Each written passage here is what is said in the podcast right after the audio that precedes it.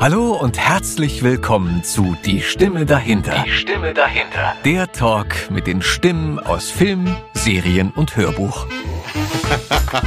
Äh, mit Wein, ne? Haben wir jetzt gerade heute gesagt. Äh, Ja, Vino Beginn wir diese Blanco. Vino. Vino. Vino Blanco. Vino Blanco, diese heute hier. Äh, liebe Hörerschaft, schön, dass ihr wieder dabei seid, dass ihr eingeschaltet habt zu unserer neuen heutigen Episode. Und wir haben natürlich auch wieder einiges vorbereitet. Etem hat Melonen geschnitten, Weintrauben bereitgestellt, Himbeeren. Und äh, heute gibt's auch kein Bier, sondern ein leckeres äh, anderes Kaltgetränk. Ähm, wie eben schon angekündigt, ein Weißwein. Der ist ganz gut, oder? Ich finde ihn sehr lecker. Ja. Hast du gekauft oder hast du geschenkt bekommen? Nee, den habe ich gekauft, schon jetzt das vierte Mal. Der heißt ist äh. Komposition Markus Molitor. Genau. Mosel, also ein Gibt's, Deutscher. gibt's beim türkischen Lüdül. Lü ah. ein Qualitätswarenhändler, der seinesgleichen sucht. Ich verstehe. Nee, wirklich gut. Kann man mal machen. Aber wir machen ja auch keine Werbung und so. Und wir werden nicht gesponsert von Lüdel oder von äh. Markus Markus äh, Molitor. Nein, nein. Wie geht's dir, mein Lieber? Alles gut heute? Jetzt gerade geht's mir blendend. Das freut mich. Wie so oft. Ja. Sag ich ja immer, ne? Ja, sagst du eigentlich Sag, immer. Blendend. Ja. Nee, mir geht's aber wirklich gut. Es war ein anstrengender Tag, aber ein sehr recht produktiver Tag. Demzufolge ist es schon bisher gut gegangen und jetzt haben wir unsere Gästin, eine sehr qualitativ hochwertige Gästin. Oh ja. macht mich auch ein bisschen wuschig, Ja. was die moderatorischen Qualitäten angeht. Ich dachte jetzt, weil sie so gut aussieht. Das auch. Das wollte ich aber jetzt nicht in den Vordergrund stellen. Ja, okay, okay, okay. Ja. Es geht ja erstmal um die Sache. Natürlich, natürlich. Also pass auf, bevor wir hier lange rumreden und in den heißen Brei herumreden vor allem, unseren heutigen Gast beziehungsweise unsere heutige Gästin kennt ihr aus, ich fange mal an damit, das, das, da bin ich drüber gestolpert, da musste ich richtig lachen, das ist total geil. Ihr kennt sie als deutsche Stimme von Franka Potent. Unter anderem. Ihr kennt sie natürlich auch ähm, aus der wunderbaren Serie Orange is the New Black. Ihr kennt sie aus The Walking Dead. Und ihr kennt sie unter anderem auch nicht äh, zu knapp bemessen aus dem deutschen Fernsehen. Und zwar auf, aus dem RBB. Passt auf, wir machen es ganz kurz und knapp. Herzlich willkommen, Nadine Heidenreich!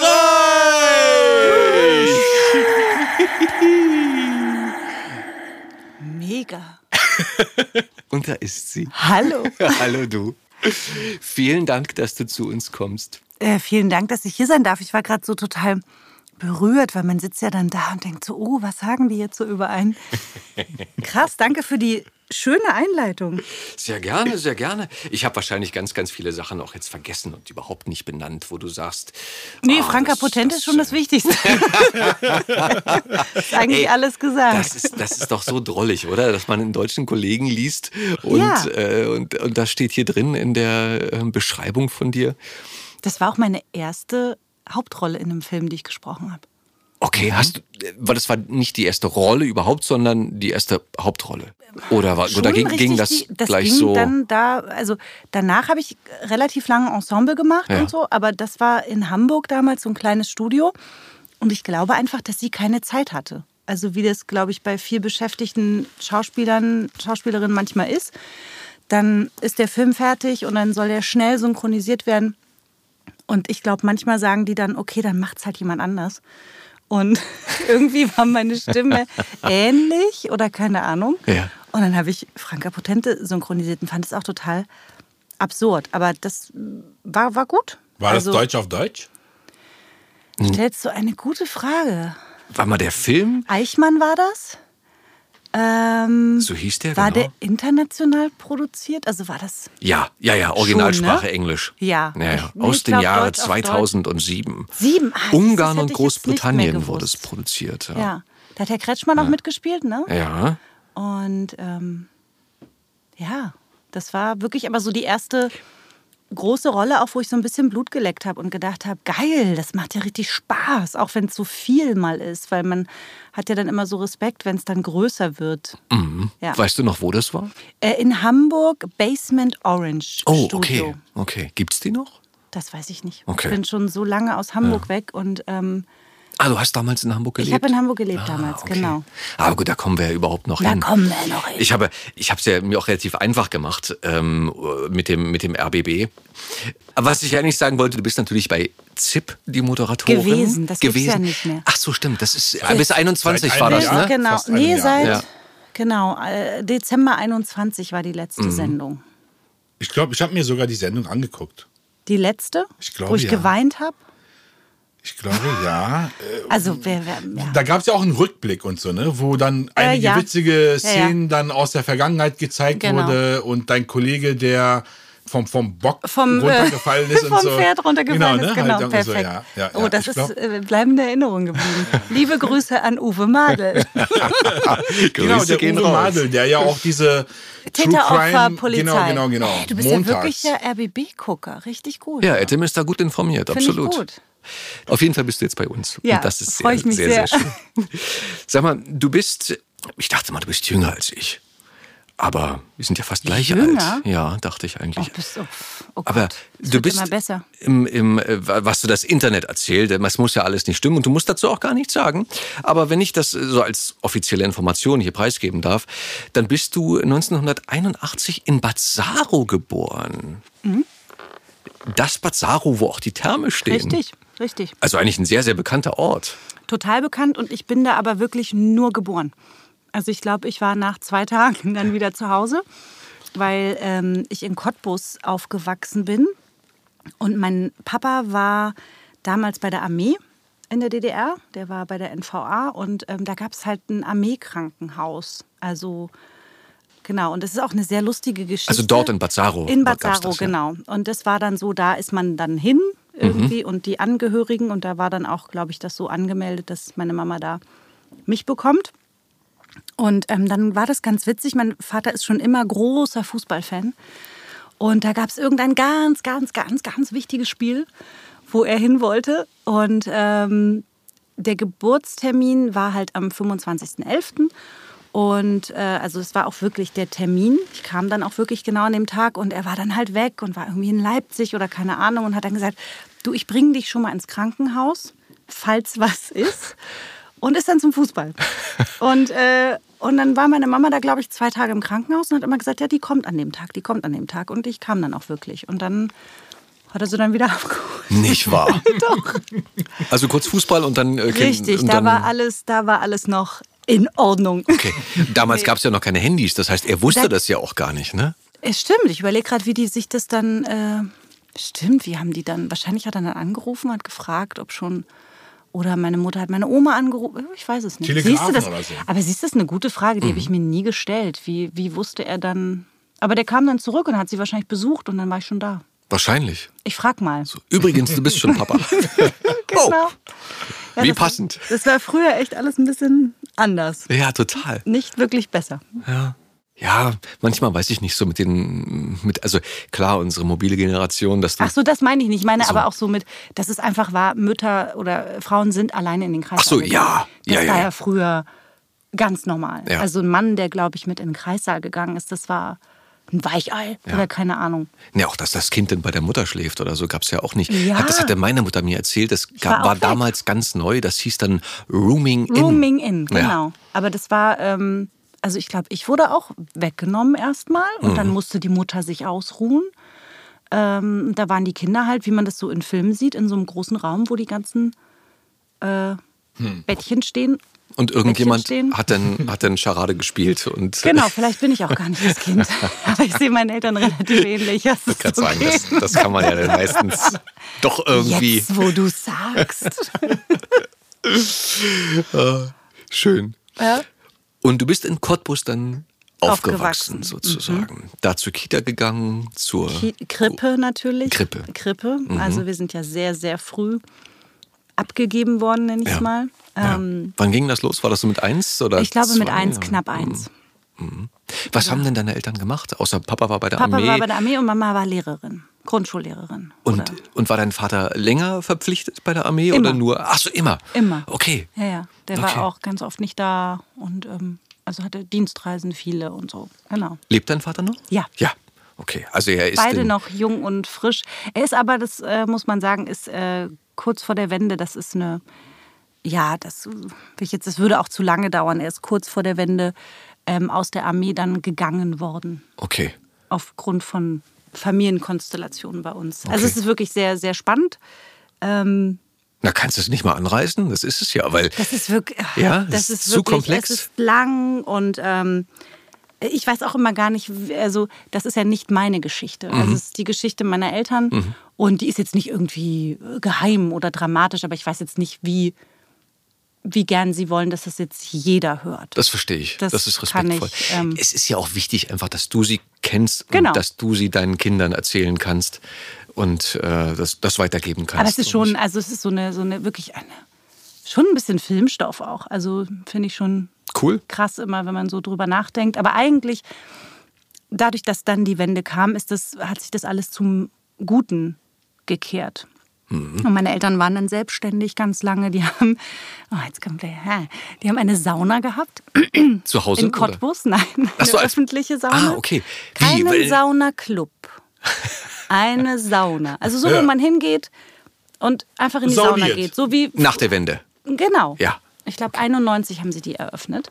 Und da war dann auch eine Physiotherapie dann oben Ah. drüber. Und also, genau. Früher ist man ja auch, das, ich glaube, sowas gibt es heute gar nicht mehr so viel, weil ja ganz viele Sportstudios immer so eine angeschlossene Sauna haben. Aber so diese klassischen Saunen, so wie früher, also im Osten war das irgendwie, gab es ganz viel. Entweder Ja, ja. waren die in einer Schwimmhalle mit dabei oder es gab halt so, genau, und das haben meine Eltern dann Gibt gemacht. es, hier in Köpenick gibt es noch so ein paar, glaube ich. Ähm, Aber wo man nicht den, mehr so wie früher.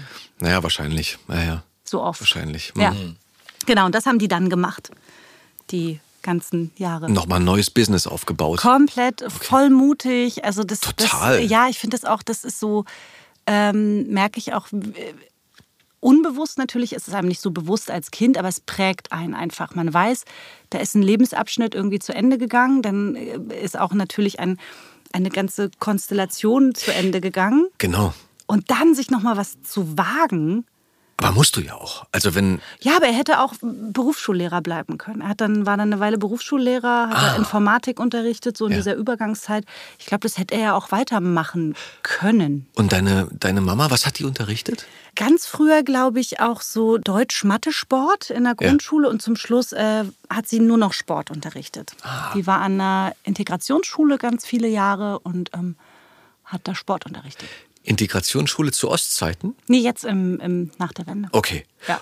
Und das heißt, das Saunabusiness war denn danach oder war das parallel? Ja, das war, das war total krass. Also für meinen Vater war das Vollzeit, ne? Ja. Und es gab dann auch Angestellte, Physiotherapeuten und so.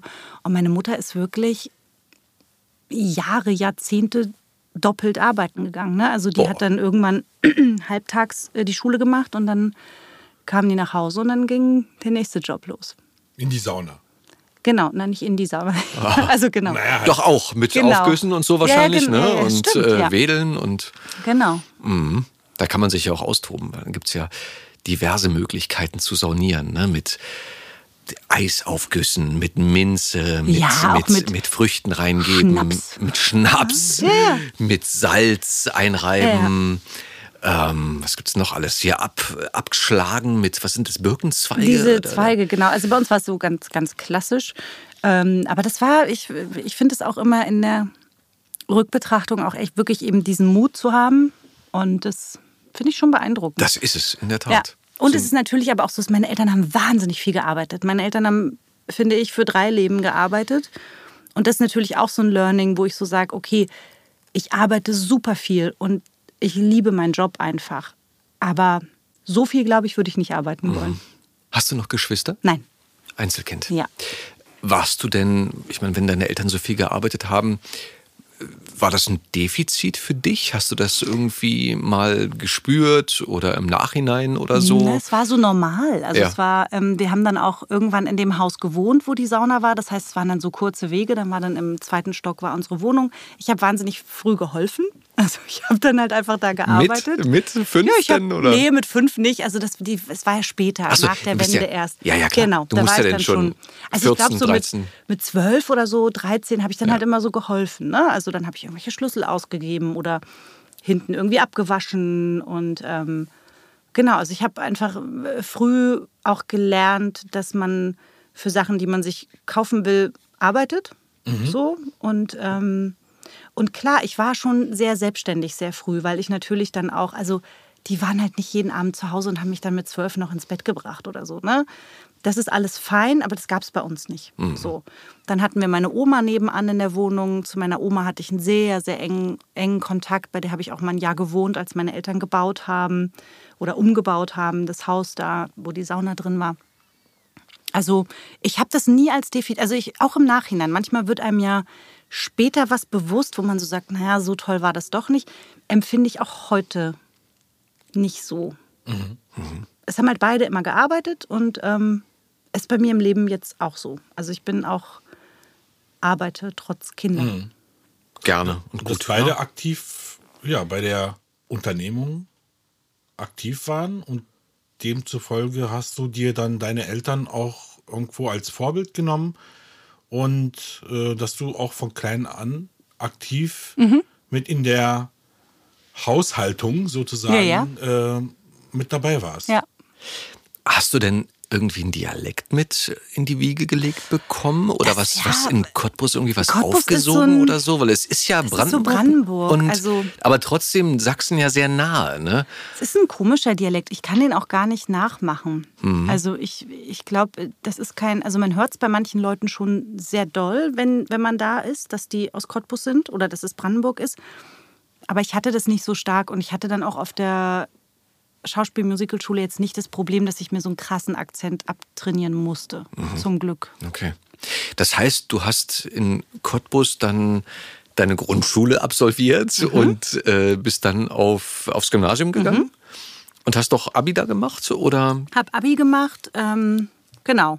Und hab dann ähm, irgendwie einen ganz komischen Zweig genommen. Ich muss ab einen Frosch im Hals. Ist überhaupt nicht schlimm. Das schneiden wir Lass eh alles raus. raus. Nein, lass ihn raus, den Frosch. Zeig ihnen, dass du es kannst. Ähm, ich habe schon, schon als, als kleines Kind, ich war mit, mit sechs, habe ich angefangen im Cottbuser Kindermusical zu singen und da haben wir auch Fernsehauftritte gehabt. Mit sechs hast du angefangen? Ja, mit sechs. Oh, cool. ja, ja. Weil du das wolltest oder Ich wurdest du wollte reingesteckt? Das. Du wolltest. nee, ich wollte unbedingt, ich wollte eigentlich Ballett machen. Die Geschichte habe ich jetzt auch vor kurzem wieder irgendwie in irgendeinem Interview erzählt.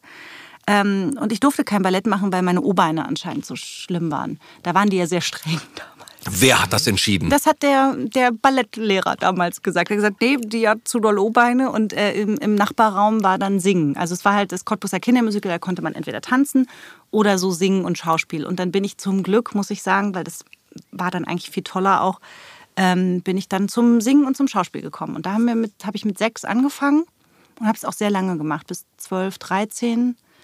Dann habe ich am Konservatorium dann Gesangsunterricht genommen und es war eigentlich klar schon immer, dass das so mein Job werden soll. Irgend sowas. Und dann.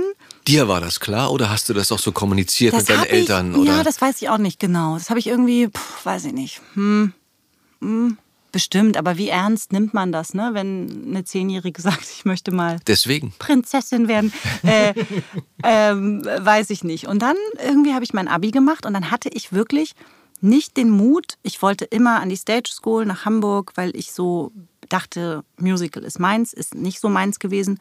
Aber ähm, weil ich gesungen habe und ich wollte Schauspiel machen und so alles. Und getanzt habe ich ja auch ein bisschen. Und, ähm, und dann habe ich aber gedacht, nein, ich übernehme den Laden meiner Eltern. Und habe dann wirklich nach dem Abi mit allem aufgehört. Ich habe keinen Gesangsunterricht mehr genommen. Ich habe nichts mehr gemacht und habe eine Physiotherapie-Ausbildung gemacht. Und hab das Hat das wehgetan für Nö. dich? Oder war das Nö, so das war in dem bewusst Moment die war mein Entscheidung? spießiger Moment des Lebens. Ich glaube, Okay. der kam nie wieder, aber äh, der war da. Dann habe ich mich beworben, vielleicht natürlich auch als Einzelkind. Dieses, ähm, du möchtest ja auch das Lebenswerk deiner Eltern irgendwie weiterführen. Du hast ja diese Verantwortung, die Mhm. dir unbewusst vielleicht auch so mitgegeben wird. Mhm.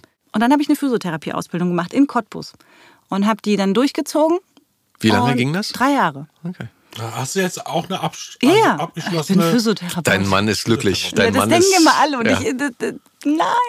Also es ist wirklich, ist auch immer so, oh, mein Knie tut weh. Ja, schön, geh zum Arzt.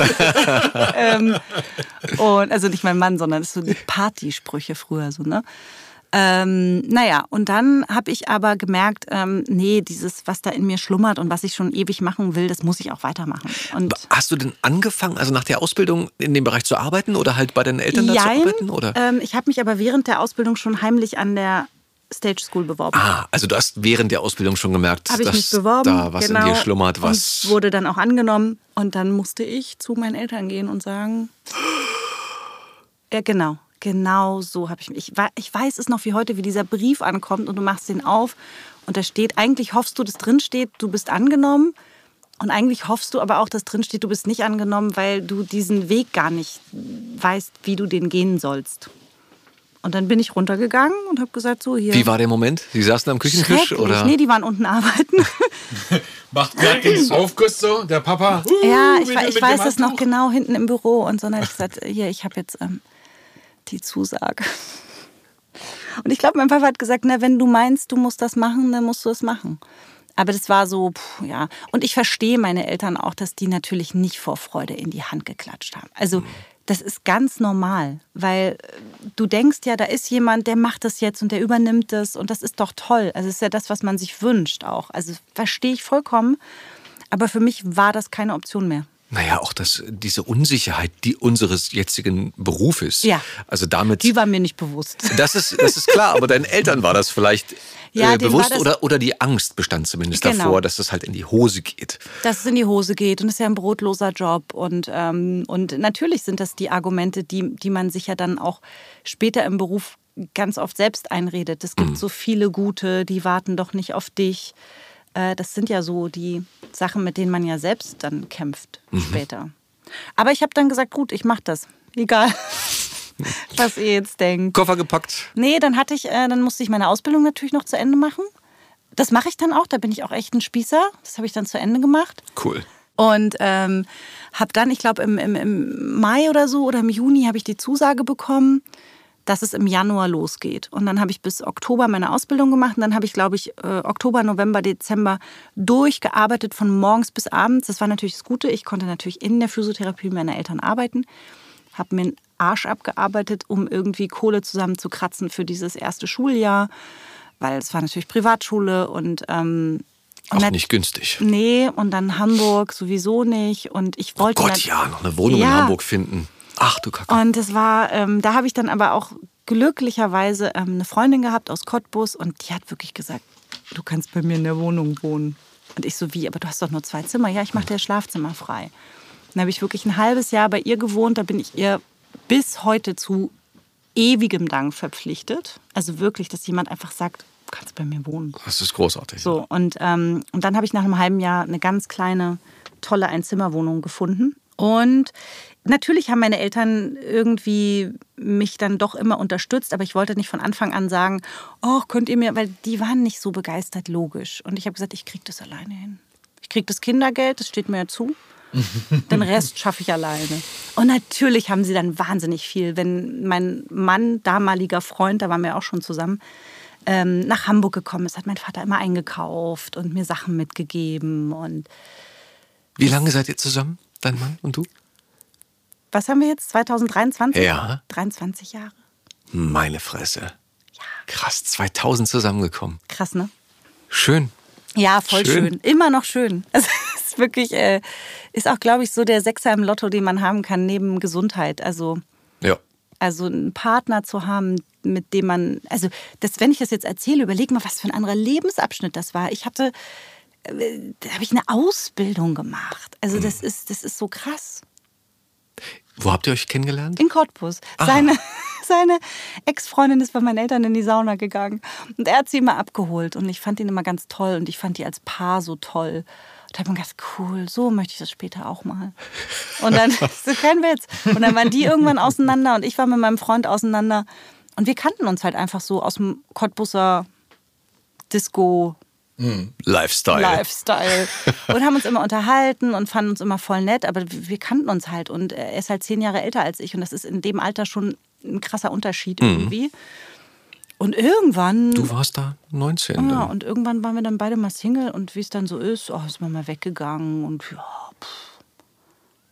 Und dann haben wir gedacht, ja, ist nett, aber ich glaube nichts für lange jetzt. Also nicht, weil wir uns nicht mochten, aber einfach, das weiß man nicht. Und beide kamen so aus einer Beziehung und, und jetzt haben wir zwei Kinder. 23 Jahre später, Big Family Life. Großartig. Ja, das ist toll. Und Ja. ich glaube, das ist auch, das ist auch das Gute, dass man so am Anfang, wir haben diese Werbewochen nicht gehabt, weißt du, so dieses, wo man sich so ganz toll darstellt und ach ja, und ist alles toll. Wir kannten uns einfach. Wir kannten uns, wir haben uns ganz viel erzählt, was man sich vielleicht sonst nicht erzählt, wenn man irgendwelche Absichten hat. Und das ist so aus dieser, eine Freundschaft was, es war eine richtig gute Bekanntschaft. Und daraus ist es dann entstanden. Und ich glaube, das ist eine gute Basis. Und wir haben nie zusammen gewohnt, bis heute nicht. Was? Na, er wohnt noch in Cottbus. Ach, hör auf. Ja, ja, also wir sehen uns schon Ja. fünf Tage in der Woche oder so. Ja. Aber Weil ich wollte gerade sagen, also mit zwei Kindern dann zu sagen, ähm, wir wohnen aber nicht zusammen, das, das ist ja. viel Organisation. Oh ja, Mann, krass. Ja, aber du hast halt trotzdem irgendwie noch mal so dein eigenes Leben. Und gerade als wir noch keine Kinder hatten, war es natürlich auch, war es halt auch easy, ne? Konntest da, super. Immer hin und her gependelt.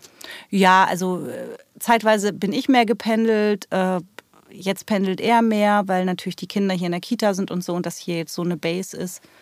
Aber wir werden bald zusammenziehen. Das, das heißt, die Kinder gehen in Berlin zur Schule. Kita. Also in die Kita. Mhm. Ja. Okay. Und dann vielleicht auch in die Schule. Mal Ja, gucken, nächstes wo Jahr es, dann, wo es ne? euch Nächstes Jahr kommt die Große in die Schule. Krass, das Zeit ist verrast. Mhm. Mann, fuck, ey. Finde ich auch. Es ist so, Und habt ihr auch einen Stress? So, wo ist jetzt die passende Schule, das Kind da unterzubringen? also wir haben ja ganz lange äh, gesucht nach was zum Umziehen. Ich habe es auch noch nirgends erzählt, aber wir werden umziehen. Wir wissen, wo wir dann Landen werden. in diesem Jahr hoffentlich oh, äh, hinziehen. Und da ist direkt eine Schule gegenüber. Cool. Praktisch. Und eine gute Schule. Also eine wirklich eine ganz normale staatliche Schule. Aber ähm, Mhm. das so heißt ein- Mittagessen zu Hause. Ich hoffe nicht. ich hoffe nicht. Wir wollen uns doch nicht zurückentwickeln. Nein, aber es ist super, weil das ist, es nimmt mir, deswegen, weil du fragst, es ist natürlich, wenn Kinder in die Schule kommen, ich finde, eine gute Kita zu finden, ist schon ein Punkt, aber ich finde, Schule ist so eine krasse Nummer, weil in dem Moment gibst du dir ja auch so noch mehr in ihr eigenes Leben ab und hast nicht mehr so viel Einfluss wie in der Kita. Und da eine einigermaßen gute Schule zu finden, finde ich Ja. wahnsinnig wichtig. Und ich meine mit gut nicht eben, das ist nur Privatschule und elitär, weil das ist manchmal sogar noch viel schlimmer. Aber einfach eine gute Schule. Und das Ja. ist einfach schwer, weil das Bildungssystem ist am Arsch. So. Es ist über Es ist überfordert, es gibt zu wenig Lehrer, es ist, ähm, es ist einfach, hat sich in den letzten Jahren, in den letzten drei Jahren sehr gut herausgebildet, wo Sachen nicht funktionieren. Und das ist Kita, das ist Schule, das ist Pflege, das ist Gesundheitswesen.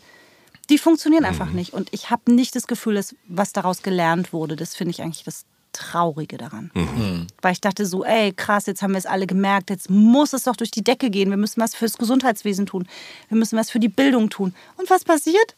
Nichts. Nichts. Wir geben Geld für Militär aus. So, und das ist so, bitte. Ja. Und da bin ich aber mit der Schule jetzt, ähm, da haben Freunde ihre Kinder schon drauf gehabt und die ist anscheinend super. Und kurzer Weg, wir schlafen gern lange. Könnt ihr euch äh, glücklich schätzen. Ja, voll. Ich, bin- das beruhigt mich unfassbar, das glaubst du nicht. Bei uns war es ein Riesenakt, wirklich eine Schule oder die auf die Wunschschule äh, in Tempelhof äh, sind die Jungs äh, zur Schule gegangen oder gehen immer noch jetzt äh, auf ein Gymnasium, aber davor halt die Grundschule. Und das war eine Grundschule mit musikalischer Früherziehung. Ah, toll. Und da wollten wir halt, dass der Junge nach der Kita da auf die Schule kommt. Und aber das Einzugsgebiet war halt ein anderer und demzufolge mussten wir erstmal einen Widerspruch äh, für ein einreichen und dann musstest du es ja auch begründen. Genau. Es hat dann nachher geklappt. Wir waren auch damit super glücklich. Bei dem zweiten war es dann einfach Wegen Geschwisterkind. Genau, ne? wegen ja. Geschwisterkind und dann war es halt sehr beruhigend. Aber die Schule zum Beispiel, die im Einzugsgebiet zugeteilt wurde, die war auch irgendwann auf RBB in den Eine Problemschule. ja, äh, und äh, haben wir gesagt, ein Glück sind die Jungs nicht auf der Schule gelandet. Also, Das kommt noch auf dich zu. Ja, ich Oscar. weiß. Ja. Momentan ist es noch eine Kita-Suche. Ja. Aber wir sind ja auch in einer Zeitblase. Ja. Das, äh, wer weiß, wenn die Folge jetzt, wenn ihr unsere Worte hört, wer weiß, an Wie lange welchem dauert Punkt. das eigentlich immer? Naja, wir sind so. Also jetzt ist wahrscheinlich November. Also dieses Jahr noch. Die Sommerferien. Wir haben noch ein paar Aufgaben zu schneiden. Wir kommen so wenig zur Nachbearbeitung und äh, Etem ist da ganz viel mit alleine beschäftigt und ähm, Applaus ist hier am, am genau und er er produziert letztlich für euch dann die finale Folge Voll in gut. mühevoller Kleinstarbeit äh, im Studio. Ja, Und die. wir haben uns heute auch ausgezogen für die Kunst. Ja, das haben Ja. wir heute. Was habt Ja. ihr? Wir haben uns heute Also ausgezogen. hier sind sie angezogen. Ich wollte es nur kurz sagen. Keiner ist Du hier siehst nackt. uns ja nur bis oben. Keiner ist hier nackt. Wofür habt ihr euch ausgezogen? Äh, für ein Cover. Und das Cover, das haben unsere Hörerinnen und Hörer aber schon gesehen. Äh, das war schon, was haben wir jetzt? Die Folge, das Cover kam am, was haben wir heute, den 21., den 22., März. 23., am 24. März äh, wurde diese Folge veröffentlicht. Und zwar ist es das Cover das mit 24, Frank 24. Schaff. März ist morgen. Nee, denn übermorgen. Nee, warte mal. Nein, nein. Heute ist der 22. Ja, und es wurde oder Freitag. es wird. Am Freitag wird die, Wird wird die. Episode Ah, mit Frank okay. Mhm. Schaff veröffentlicht und da sind wir nackig. Nackig. Ja. Okay. Also Ganz- wenn das kein ganz klein drauf ist, zu aber sehen. ist ja Quatsch. Ach, Ja. deswegen hast du gesagt, wurde veröffentlicht. Genau, wir sind ja in der Oh Zeitblase. Es ist, Oh es ist Gott. kompliziert. Ja, Matrix. Ja, ja, total. verstanden. Total, total. Okay. Aber nochmal zurück. Wir sind ja jetzt über Schule und die Kinder ein bisschen abgekommen zu deiner Schule eigentlich. Hamburg Stage. Wie war das? War das geil? Hat das Spaß gemacht? Mhm. Ja, das war super. Also das war wirklich cool. Ähm, War das alles zu finanzieren? naja, ging irgendwie. Ging irgendwie. Ich habe ja das Gute ist, dadurch, dass ich die Ausbildung hatte, habe ich natürlich äh, Montag habe ich, glaube ich, erst um elf angefangen. Da habe ich dann von sieben bis zehn in so einer Reha-Klinik gearbeitet. Und also ich habe dann immer gearbeitet. Okay. So. Und ähm, Ist aber auch tough. weil- Also als Physiotherapeutin Genau. hast du gearbeitet Genau. und dann zusätzlich Richtig. nebenbei noch richtig. ist die Stage besucht. Ja. Und, ähm, und hatte auch das, äh, meine, meine Omis, das machen ja so Omas gern, wenn Kinder geboren werden, dann machen die so ein Konto, wo sie dann so jeden Monat 20 Mark drauf machen oder so oder einen Bausparvertrag oder sowas. Und das habe ich zum Beispiel auch von beiden Omas gehabt. Also es waren jetzt keine cool. Unsummen, aber es war, hat sich natürlich über die Jahre was angesammelt und habe ich wirklich gesagt, das nehme ich. Also das nehme ich für Schulgeld, Richtig weil super, dafür ist es da. Also ich Genau. glaube, dafür haben Omis das mal gemacht.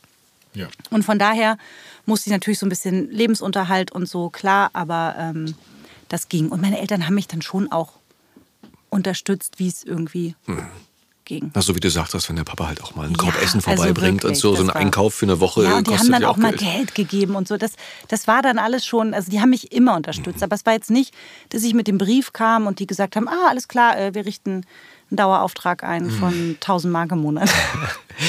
Aber du meintest ja eingangs, Musical ist dann doch nicht so deins, aber die Stage ist ja eigentlich eher ja, eine Musicalschule, ne? ich weiß. Was hat dir am meisten Spaß gemacht, beziehungsweise was war, was hat dich letztlich dazu geführt, dass du sagst, ah, Musical ist doch nicht mein Anzug? Ich, ich kam natürlich aus, äh, jeder kommt da aus seiner, ich nenn's mal, kleinen Gemeinde.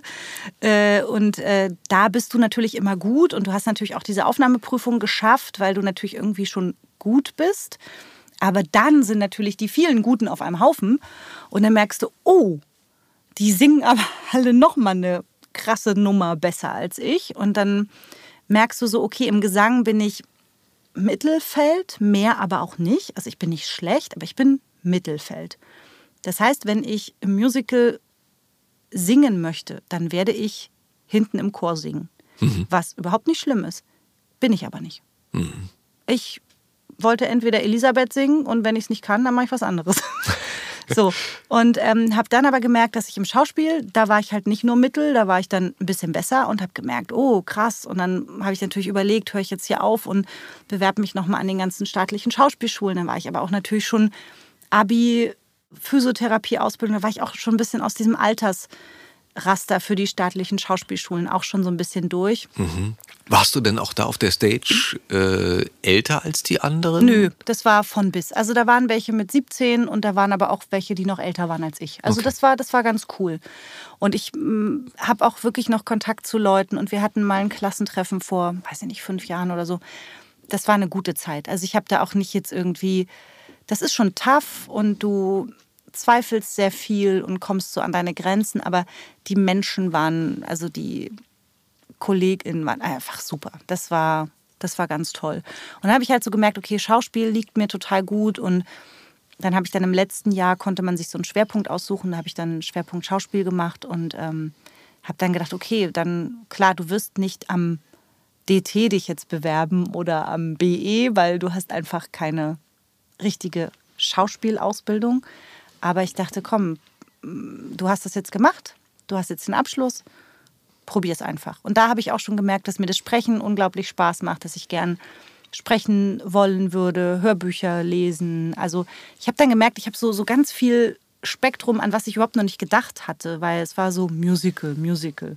Und dann merkst du, ja, du kannst natürlich auch singen, du kannst ähm, spielen, du kannst, ähm, weiß ich nicht, kannst alles Mögliche machen.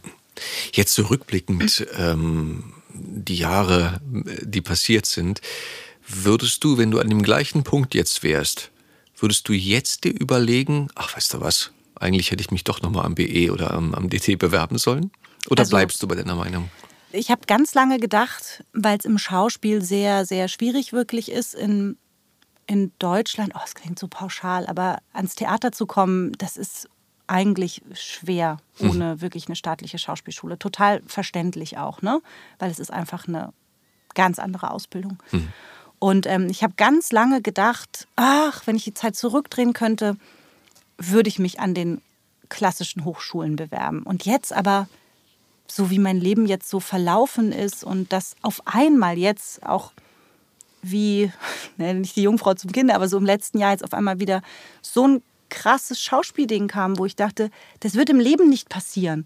Also das ist, und es ist jetzt doch auch passiert. Und da denke ich so, nee, es ist alles gut. Also es ist alles. Darfst du schon drüber reden? Ja, darf ich. Was, was, worüber Ähm, sprichst du? Das äh, es ist eine amerikanische, äh, belgisch-irische Koproduktion. Ähm, und die haben das Leben von Dietrich Bonhoeffer verfilmt.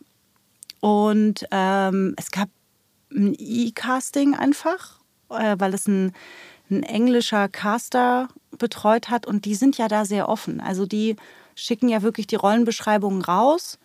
Und dann kann man sich einfach bewerben, wenn man darauf passt.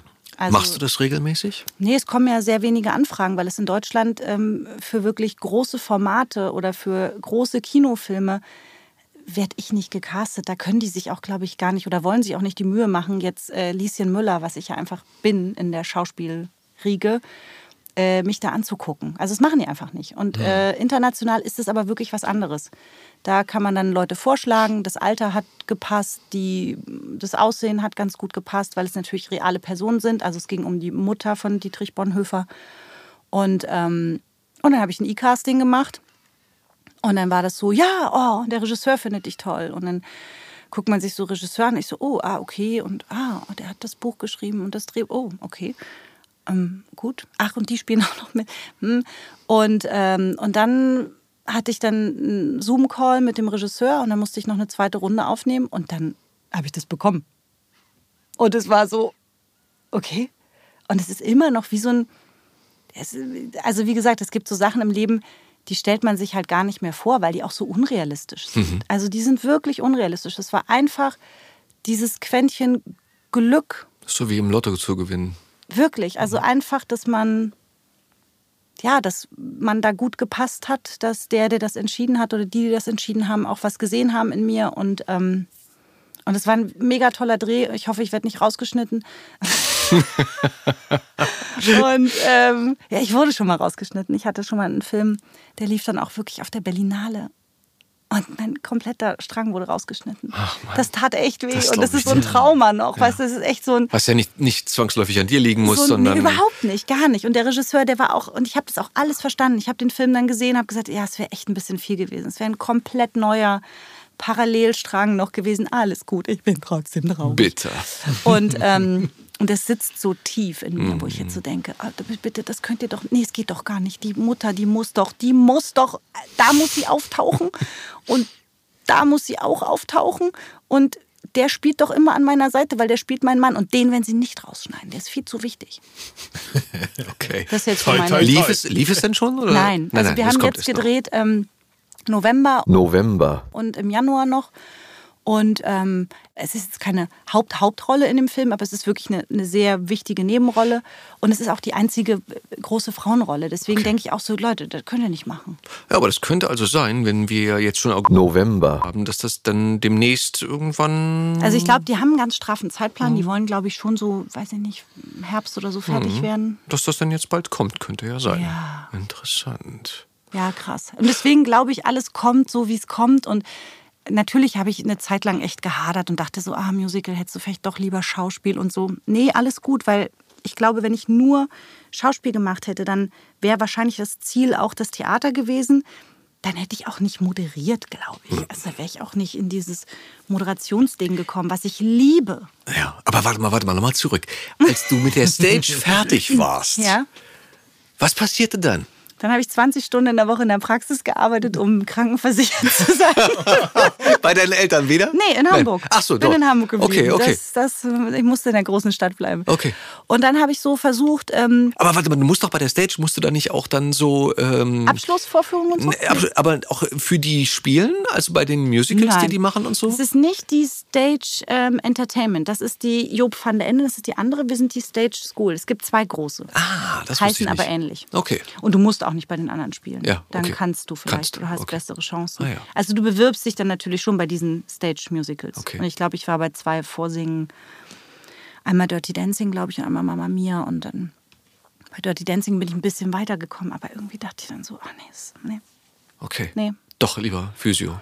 Nee, äh, Physio ja, aber Physio nur, um meine Miete zu zahlen, versichert zu sein und irgendwie die Kapazität zu haben, sich, äh, weil alle, die anfangen und keinen Job haben, müssen ja irgendwie arbeiten. Und ob du jetzt im Theater äh, Sekt verkaufst oder am, im Kino Karten abreißt, ich habe halt meinen Job gehabt. Also habe ich halt in dem gearbeitet, was ganz cool war. Der ja bestimmt doch drei Mark mehr abgeworfen Bringt hat. halt drei Mark mehr wahrscheinlich, genau. Ja. Und, ähm, und habe dann nebenbei so geguckt, was ich will. Habe dann in Hamburg so die ersten Moderationen gemacht, damals noch für, wie hieß es, Tide TV, gibt es glaube ich immer noch.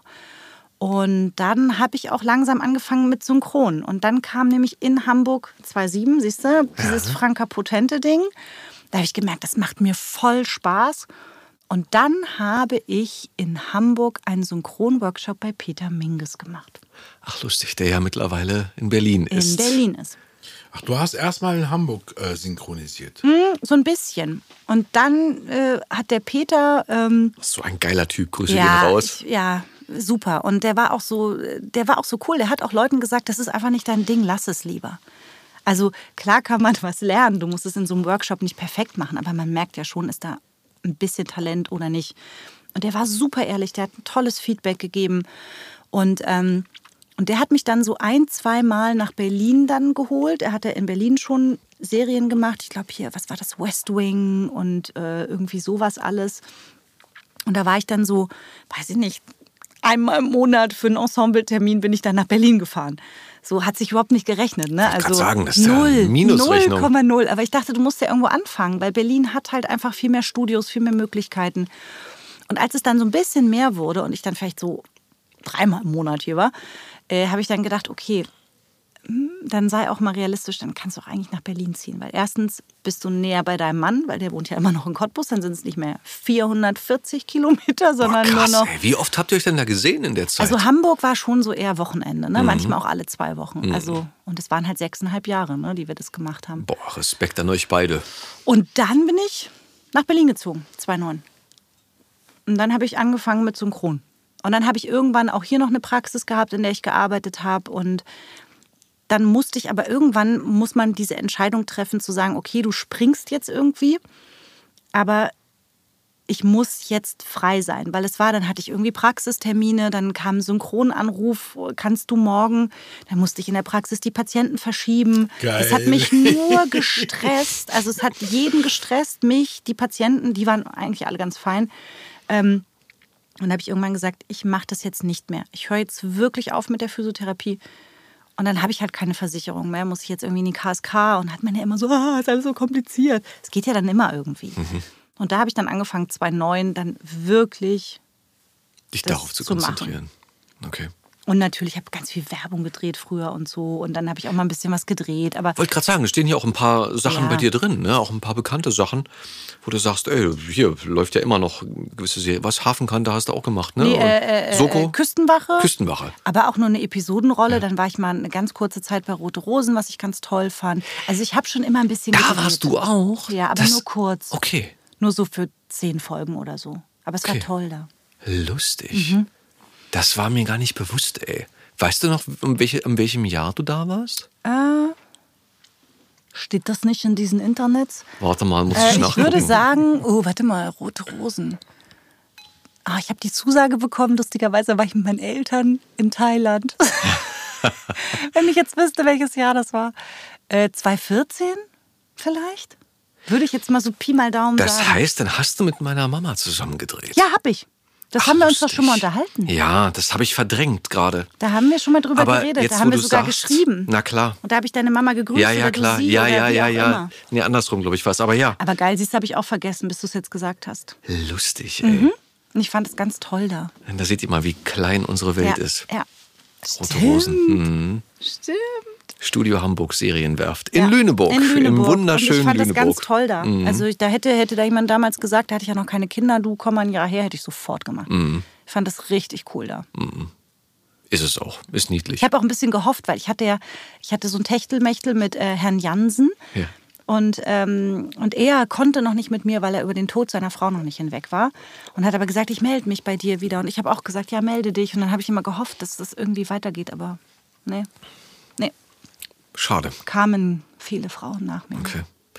Liebe Autorinnen und Autoren von Rote Rosen, ihr habt's gehört. Na, jetzt habe ich Kinder, jetzt ist das ja alles nicht so einfach. Ah, hier. das stimmt. Aber du ab und zu mal so. Nein, es geht auch alles. Das finde ich, finde ich sowieso, ähm, war jetzt auch mit diesem Dreh eben, das war so ein super mieses Timing eigentlich, weil wir so viel auf dem Schirm hatten und ähm, die Zusage kam so kurzfristig und ich musste dann weg und, und klar kann mein Mann zwei Kinder betreuen, also das macht er regelmäßig.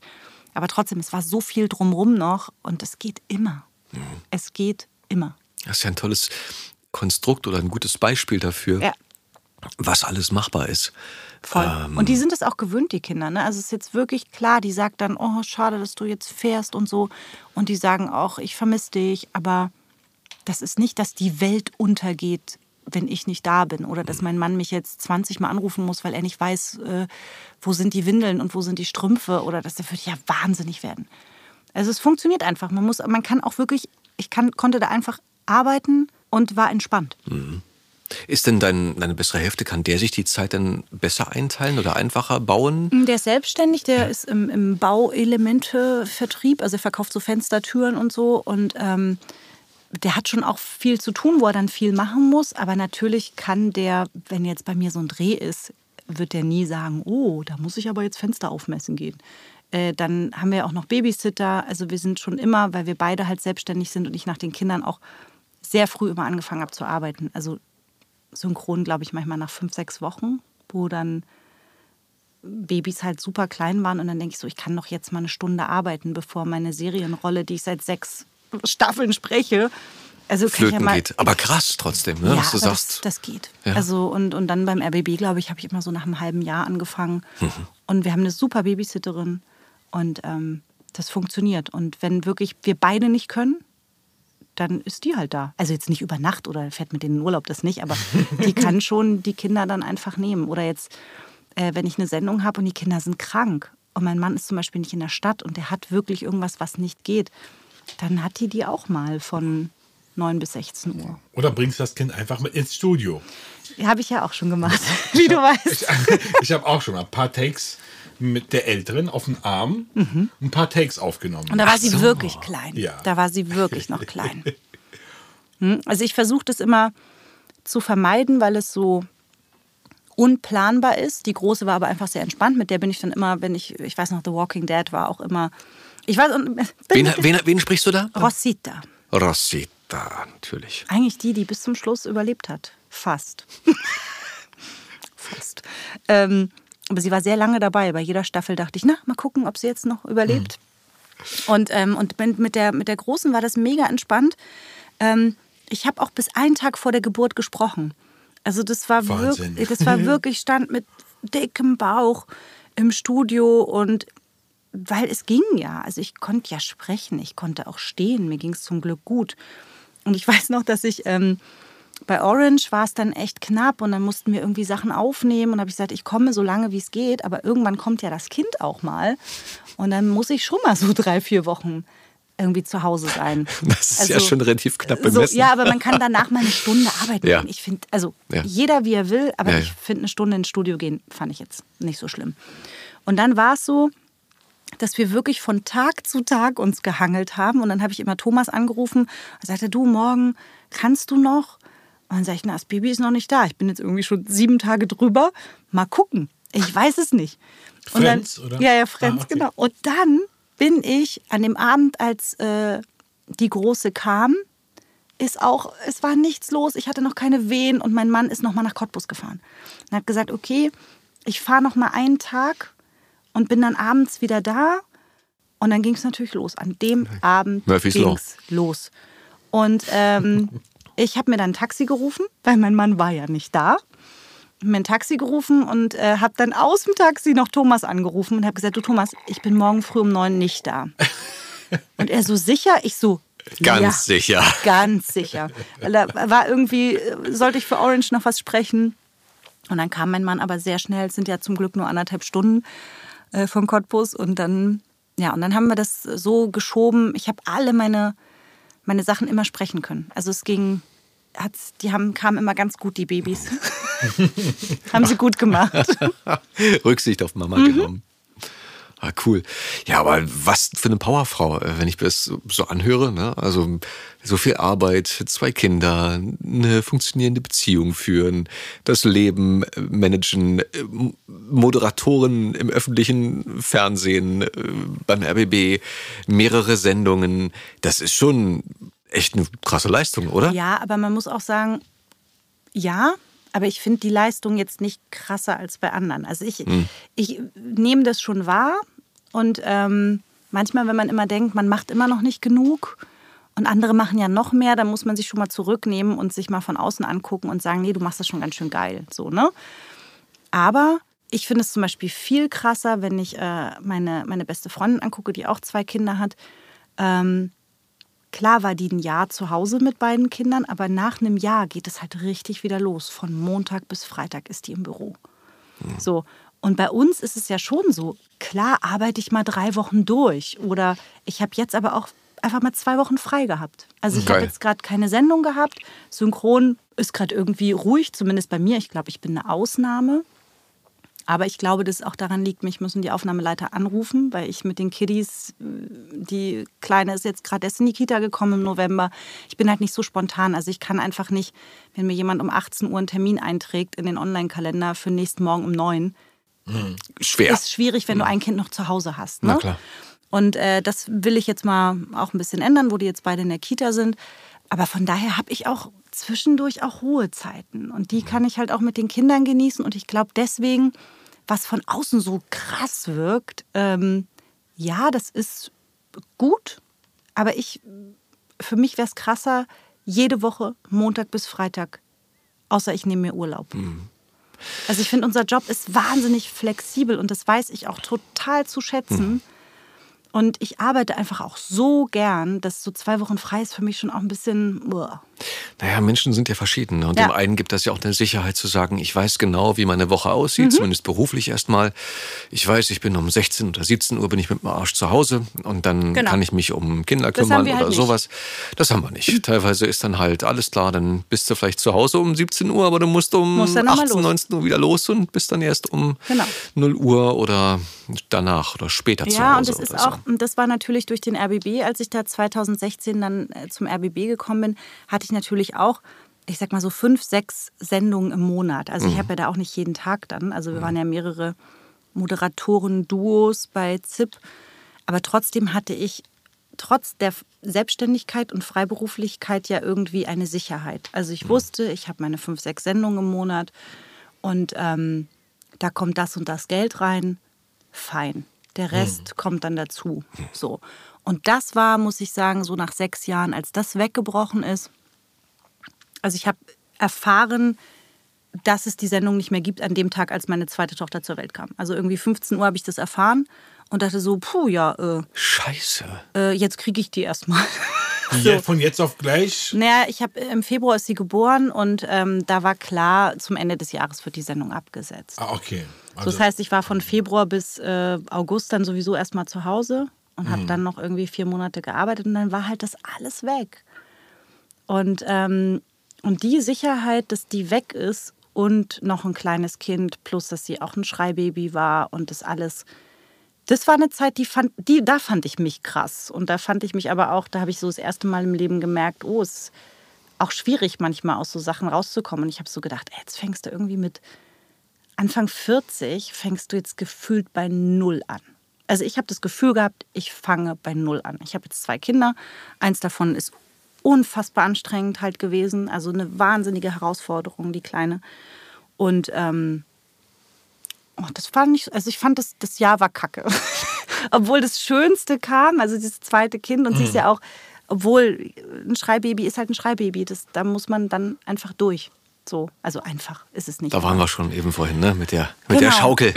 genau, mit der Federwiege. Und, ähm, und auch da habe ich wieder gelernt, vertrau dem Leben, irgendwie geht's weiter.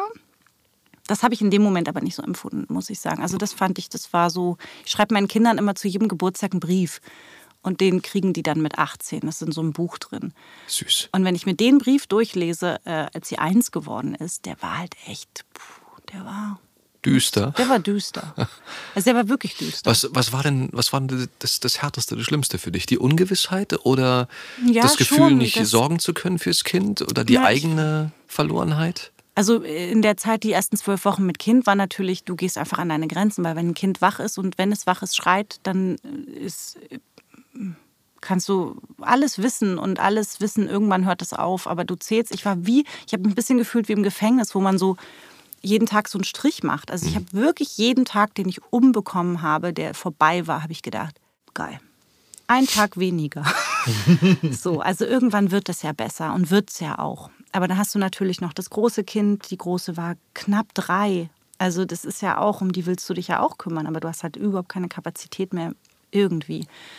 Und, ähm, und das, da bist du natürlich eh schon zart beseitet. Dann weißt du, du hast ab Januar keinen Job mehr und weißt auch nicht, wie es so weitergeht, weil wo bewirbst du dich? Es ist ja nicht wie in einem normalen Job, dass du dann eine Bewerbung schreibst. Das heißt nicht, dass ein normaler Job einfach kommt, aber was machst du als Moderatorin, als Sprecherin? Also kannst einfach hoffen, dass irgendwas Neues kommt.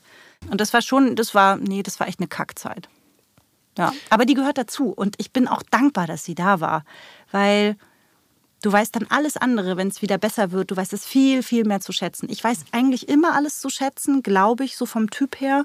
Ich bin keine Frau, die alles als selbstverständlich sieht und ich weiß auch, was für ein Privileg unsere Jobs haben. Ich sage auch, jetzt auch beim Dreh, du wirst abgeholt, du wirst gefahren, du bekommst was Warmes zu essen. Weißt du, ich sage danke bitte, ich freue mich darüber, weil ich das als nicht selbstverständlich empfinde. So, also und dafür mache ich dann meinen Job auch gut, komme vorbereitet und so weiter. Also das ist, vielleicht ist es auch wirklich eine Erziehungssache. Das kann schon sein.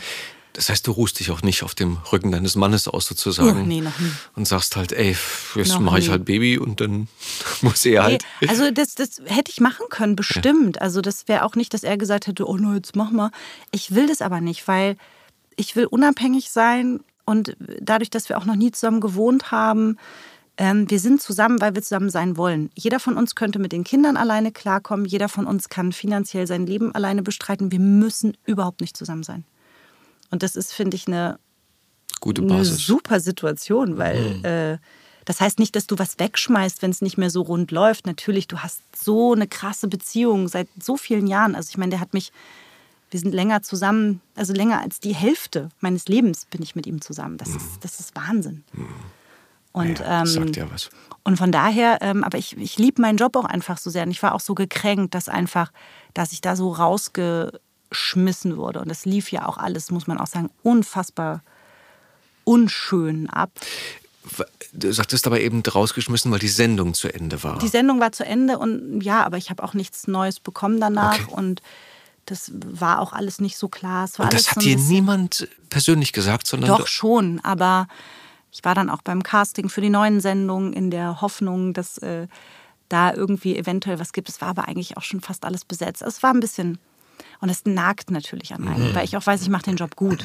Also das ist so der Punkt. Hast du da an dir gezweifelt trotzdem? Oder? Nee. Nein. Ich war einfach wütend. Ich war unfassbar wütend. Ich war ganz doll enttäuscht. Und halt natürlich auch zweifelst du daran, ob dich jemand noch mal sieht. Es ist nicht, dass ich das Gefühl habe, ich mache meinen Job nicht gut. Das äh, soll auch gar nicht überheblich klingen, aber ich kann meinen Job. Das, was ich mache, das kann ich. Und deswegen ist es aber manchmal, wir werden ja oft nicht gesehen. Also es gibt so viele Kollegen, die so gut sind und die dafür relativ unerfolgreich, und ich rede jetzt nicht über monetär erfolgreich, sondern einfach viel zu unerfolgreich sind. Und dann wissen wir alle, gibt es Leute, die sind okay. Und es geht auch nicht nur um Talent, die sind auch manchmal nicht nett, die sind auch manchmal nicht diszipliniert. Und die sind erfolgreich. Und die werden immer gesehen und die werden immer gepusht. Und, ähm, und natürlich zweifelst du dann, denkst du, oh krass, Anfang 40, zwei Kinder, hm, mal gucken. Kam dann auch der Gedanke mal bei den Privatsendern so sich Ja, aber wie machst du das? Rufst du da an und sagst Keine Hallo? Ich, ich eben auch nicht, genau. Ich weiß es nicht. Und ich habe nicht mal eine Moderationsagentur gefunden. Weißt ich habe auch schon ewig gesucht nach einer Agentur für mich. Und es ist immer so, ja, ist toll, aber ach ja, müsste man noch zu viel aufbauen. Hättest du mal mit Benjamin Stöwe, Der Benjamin, den habe ich vor kurzem ZDF getroffen. Und den habe ich vor kurzem seit. Ewigkeiten mal wieder getroffen. Du, und dann ist ja auch alles schön. Ich habe dann, man muss ja auch das Positive sehen, ich habe dann mehr Zeit mit den Kindern gehabt und im Endeffekt waren es ja nur vier Monate, Wahnsinn. wo ich nichts Das ist ja nicht mal eine wo Elternzeit. ich nichts hatte. Also nicht, ich meine dann, als die Sendung aufgehört hat, Ja. hatte ich noch vier Monate und dann kam der RBB ja Das wieder. meine ich, das meine ich. Manch einer nimmt halt ein Jahr oder länger Elternzeit, weißt du, und. Und äh, hatte dann, bin ich ja dann wieder zurück. Cool. Okay, das war dann welche Sendung? Schön und gut heißt die jetzt. Aber die läuft ja noch. Die läuft noch, genau. Und ähm, danach ist ja Studio 3, dieses Interviewformat. Und das habe ich jetzt auch zwei, dreimal vertreten, weil jemand krank war. Und das war auch super. Also es ist einfach, ich freue mich nicht, wenn jemand krank ist, um Gottes Willen. Aber ich fand es dann schön, dass ich es einfach machen konnte. Erstens, dass äh, die, die zu Hause ist, weiß, das macht jemand, weil die anderen konnten alle nicht. Ähm, und es hat mir natürlich wieder wahnsinnig Spaß gemacht und merke so, ja, das ist auch voll meins. Ist auch ein schönes Format. Ja, finde ich auch. Finde auch, also so, ist ja so wie hier. Man redet halt einfach. Genau.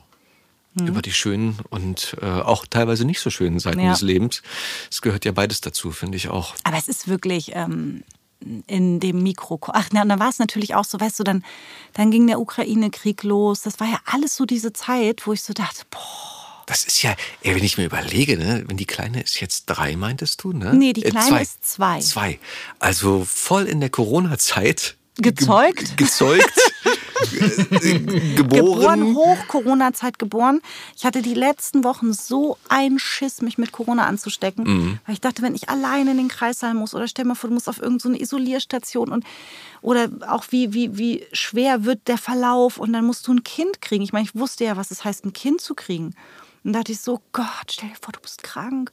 Und da habe ich, da hatte ich echt Panik. Ja, und dann, ja, Corona, dann hatte ich natürlich auch die Große dann ganz oft zu Hause, weil Kita zu und wieder zu. Und da bin ich dann halt auch, ähm, ich glaube, als die Kleine vier, fünf Wochen war, bin ich dann mit meinem Mann nach Cottbus.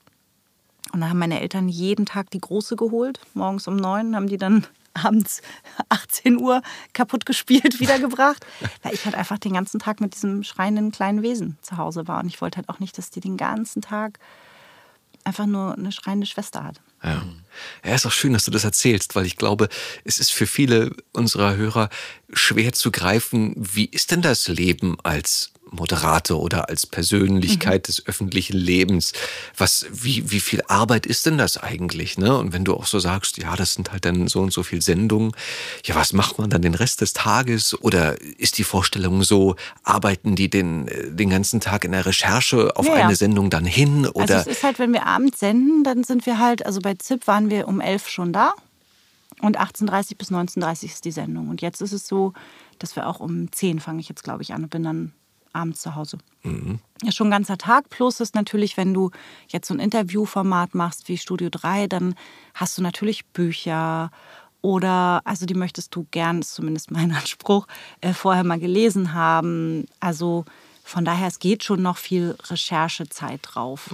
Und aber, aber ich muss sagen, diese fünf, sechs Sendungen im Monat, das wäre mir auch zu wenig an Arbeit. Deswegen bin ich auch so froh, dass es noch synchron gibt. Also, dass ich spreche. Weil ich liebe auch diese ganze, und dann mache ich ja auch noch Eventmoderation, wenn da was kommt. Ah, okay, also so Sachen, die jetzt gar nicht übertragen werden, Genau. sondern wenn irgendwo als Beispiel was, was. Na, jetzt zum Beispiel den Schauspielpreis moderiere ich ja schon seit sieben Jahren. Sowas alles. Ah, okay. Also alles Mögliche. Also Aber so der wird doch auch querbeet. übertragen, oder? Nee, aber nur im Stream. Ah, Nicht der okay. Filmpreis, der Ah, okay. Schauspielpreis. Genau, und jetzt durch den Dreh habe ich natürlich auch wieder so Bock drauf und äh, hoffe, dass da auch ein bisschen mehr kommt. Oh, Mhm. es wird Wein nachgeschenkt. Es ist an der Zeit. Oder kommst du einfach, kommst du etwa einfach so, warte mal, Ach so, muss ja äh, Flasche zu. Ach, Anfängerfehler. Anfängerfehler, ich wollte es gerade Der sagen. ist wirklich richtig gut. Und ich finde, der hat auch so ein schönes, so eine schöne Flasche. Ja, Das mal, reicht. mal gucken, ob das dann morgen, Richtig gut. Richtig gut. Cheers. wie es dir morgen geht, das Hm. ist dann auch noch wichtig, ob der dann wirklich gut war. Meine Mutter würde jetzt sagen, die ist gut im Training. Mit zwei Kindern, da muss man auch abends manchmal ein Glas Wein trinken, um dann einfach zur Ruhe zu kommen. Mutti muss trinken, um zur Ruhe. Um Gottes Willen. Das klingt Oh schon schlimm, oder? Genau. Nein, nein. Shitstorm Über- in 3, 2, 1. Ich finde, man darf sich dann auch mal ein Glas Wein gönnen. Das ist schon in Ordnung. Genau. Und gerade ihr Frauen, ich erlebe es ja zu Hause auch gerade, ähm, wie diszipliniert ihr auch sein müsst für eine ganz schön lange Zeit. Mhm. Wenn du sagst, das sind ja dann auf jeden Fall anderthalb Jahre, wo halt nicht getrunken wird. Ja. So. Und nicht wie früher, dass man sagt, na ja, so ein Gläschen Wein geht mal. Nein, nee, nee, nee, da geht halt gar nichts. Das geht halt gar so. nicht. Und äh, während du stillst, machst du es auch nicht. Und der Das Kerl hat bei beiden leider nicht so gut funktioniert, aber daher konnte ich dann früher Wein trinken. Okay, gut. Alles hat Vor- und Nachteile. Alles hat Vor- und Nachteile. Ähm, aber ähm, der Kerl sitzt dann daneben und schlechtestenfalls zieht er sich jeden Abend Der sein trinkt Bier rein. Glück gar nicht. Ach, siehst du Das bei dir? gut. Naja, gut, dann, Das ist gut. dann ist es ja. eine Bank für dich. Richtig. Ja. Naja, gut.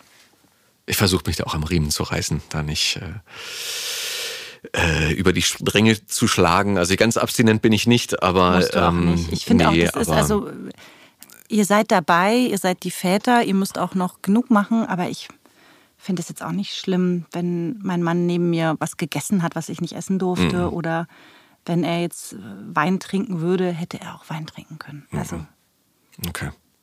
Naja, wie gesagt, auch alles, also Alkohol sicherlich äh, ist zu unterbinden und Rauchen auch und so weiter, aber auch was, was das Essen angeht, gibt es ja auch sehr viele Regeln. Ich weiß nicht, ob man die alle so zu, Ich zu die- 120 Prozent ich einhalten nicht. muss. Ich Ich glaube, die wenigsten Mütter haben das Hab ich letztlich. nicht. Nee. ja. Ich hatte dann auch irgendwann später dann wieder so Bock auf Sushi und habe dann gedacht, oh, ja, ja. hab mir dann aber immer das ohne Fisch und so vegetarisch, das war okay. Aber das war dann sofort danach. Nach der Geburt gleich. Sofort. Ich kenne auch so viele im Krankenhaus. Hier, Fotos komm. irgendwie, die so fette Sushi-Platten kriegen und es ging aber alles nicht wegen Corona. Ja, ne? also ja klar. Oh ja- Mann, wie gemein. das war so blöd und es war auch, das war auch dieser Moment, weiß ich noch, als die Kleine dann da war und die kam super schnell. Und dann musste ich aber, ich wollte eigentlich nach Hause. Ich wollte eigentlich wirklich ambulante Geburt nach Hause. ah, Was super ist, hätte ich mir beim ersten Kind nie träumen Ja. lassen. Da war ich irgendwie zwei Nächte im Krankenhaus und habe ich gedacht, also beim nächsten Kind, wenn, sofort nach Hause. Weil das ist einfach zu Hause so schön. Mhm. Und die kam aber mit, also die zweite kam mit 4200 Gramm. oh. Und da müssen die dann irgendwie, und ich so, oh ja, ich kann jetzt nach Hause. Und sie so, nee, sie müssen irgendwie 24 Stunden oder weiß ich nicht, 36 Stunden bleiben, weil wir die Zuckerwerte kontrollieren müssen, weil sie so schwer ist. Und ich so, nicht dein Ernst, ey. Und dann musste mein Mann mich wirklich, da saß ich in so einem Rollstuhl, weil ich meine Sachen in der Hand hatte. Und dann hat er mich bis zur Stationstür gefahren.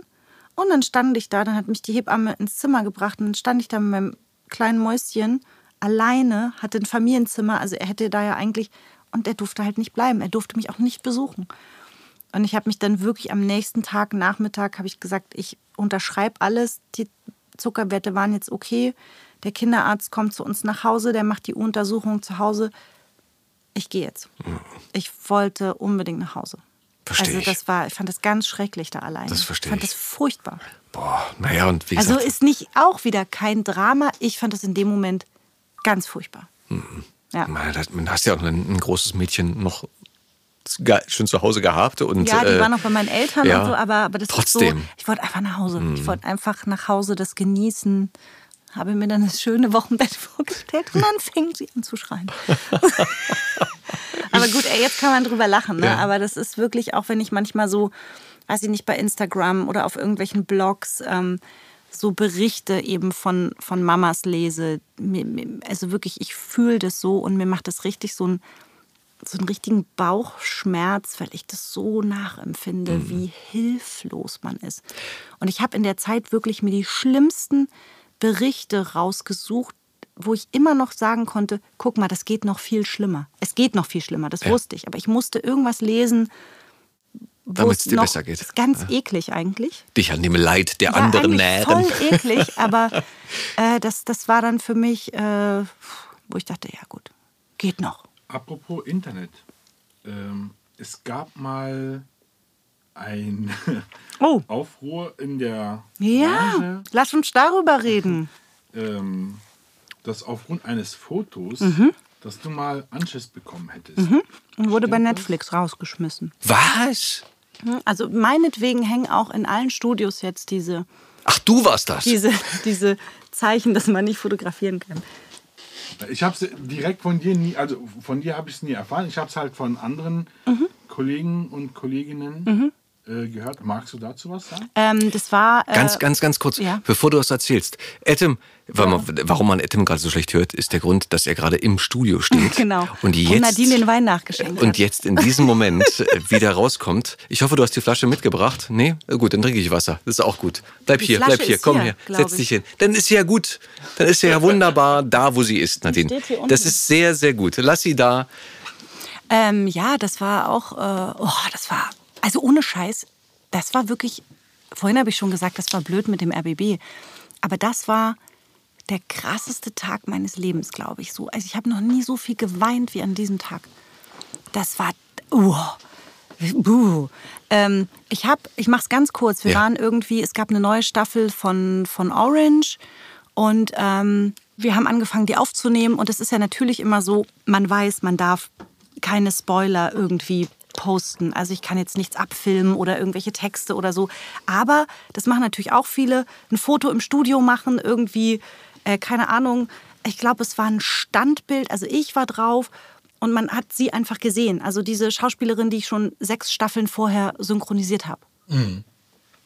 Ja. That's it. So, und dann hatte ich das irgendwie in einer Story oder so, oder ich weiß es nicht mehr, gab es dann auf Facebook, keine Ahnung. Auf jeden Fall habe ich nachts schon über Facebook eine Nachricht bekommen äh, mit diesem Foto, dass das, äh, ich soll mich mal melden und irgendeine Telefonnummer geschickt. Und ich so, also wer bist du? Was, was soll das? Also ganz schräge Kommunikationswege auch.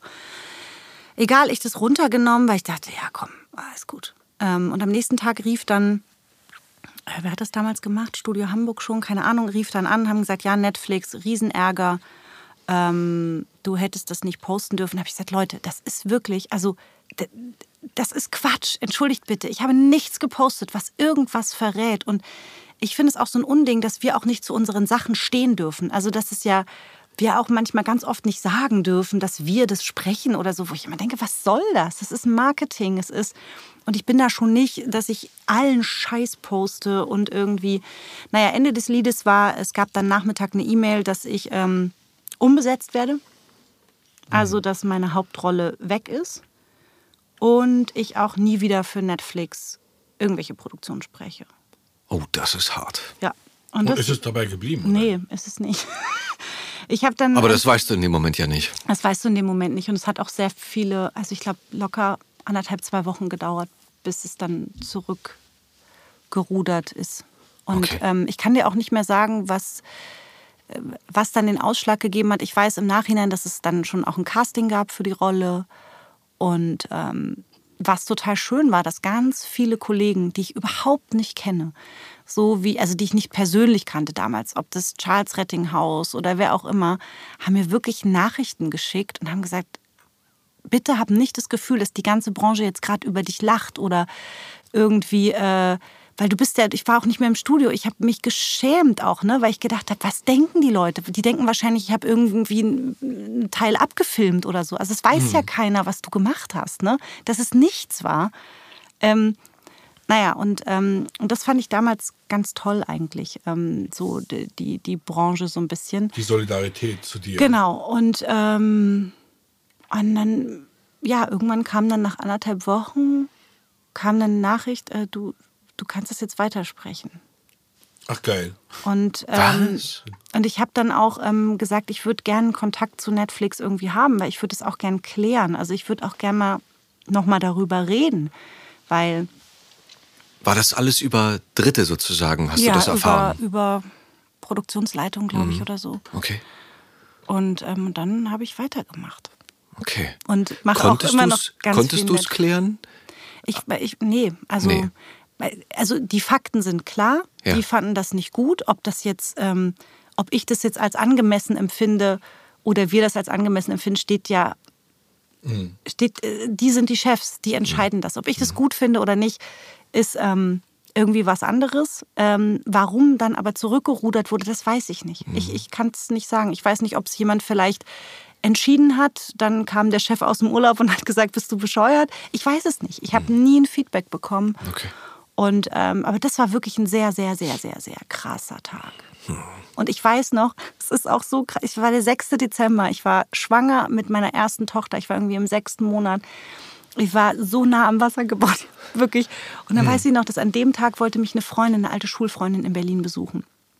Und ich habe zu meinem Mann gesagt, ich kann heute niemanden sehen, weil ich kann, ich kann keinen einzigen Satz reden, ohne zu weinen, weil mich das so... Und dann habe ich gesagt, wir müssen ins Hotel gehen. Und dann ist es wirklich, dann hat sie bei mir geschlafen und ich habe gesagt, es tut mir wirklich leid, ich kann heute nicht, du kannst bei mir schlafen.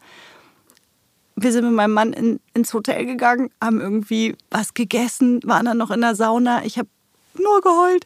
Und äh, ja, das war ja, 6. Dezember 2017. Und das halt alles wegen einem Foto, wo man die Hauptdarstellerin oder beziehungsweise deine Rolle, Gesehen die hat. Darstellerin gesehen hat. Aber in einem ganz, also äh, kein, oh, sie liegt tot am Boden. also ja, aber das ist wie gesagt, ich, ich, ich, man muss damit sehr, sehr vorsichtig sein. Und Offensichtlich, Ich ja. bin jetzt, pff, ich poste sehr wenig, also Mhm. nur wenn ich, äh, ich finde andere Kollegen extrem mutig schon und finde das auch gut, aber ich würde es mir nicht mehr wagen. Mhm. Also ich, ich äh, traue mir nicht mal einen Rollennamen abzufotografieren und zu posten. Also ich bin da sehr, ich mache mal das Studio so, ne, dass man das Mikro Kind sieht und so, aber bitte nicht mehr mit mir. so wie es passiert sein soll, dass sie davon Wind bekommen haben, dass über soziale Netzwerke Ich von glaub, die Leute sind Freundin so abgegangen. zu der anderen Freundin, also jetzt befreundet, Freunde im Sinne von befreundet auf Facebook Nee, oder ich wo glaube, auch die immer. Leute sind so abgegangen, weil es das erste, wahrscheinlich, was es irgendwie aus der neuen Staffel. Ach so, okay. Weißt du, kann sein. Ich weiß es nicht mehr. dass davon halt Netflix Mhm.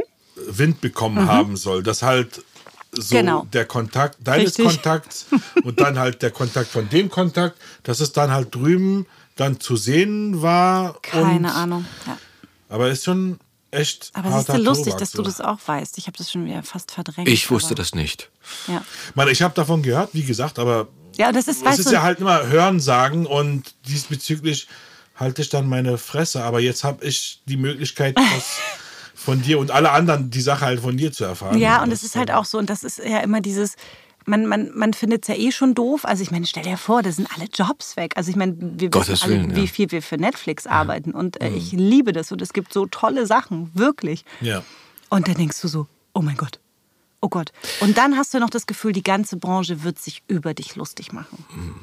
Und das war aber nicht so. Also es war wirklich nicht so. Ja, weil alle auch gesagt haben, ey, wir haben schon viel schlimmere Sachen gemacht. Um Gottes Willen, wieso, was soll denn das jetzt? Und Mhm. ja, Na, aber Aber- ein Glück, dass du jetzt wieder Back. die Rolle sprechen darfst. Ja, die ist ja jetzt schon eh vorbei, aber ähm, ja, Das Schwierige ist natürlich bei unserem Beruf dieser ganze Klamauk, der dazugehört.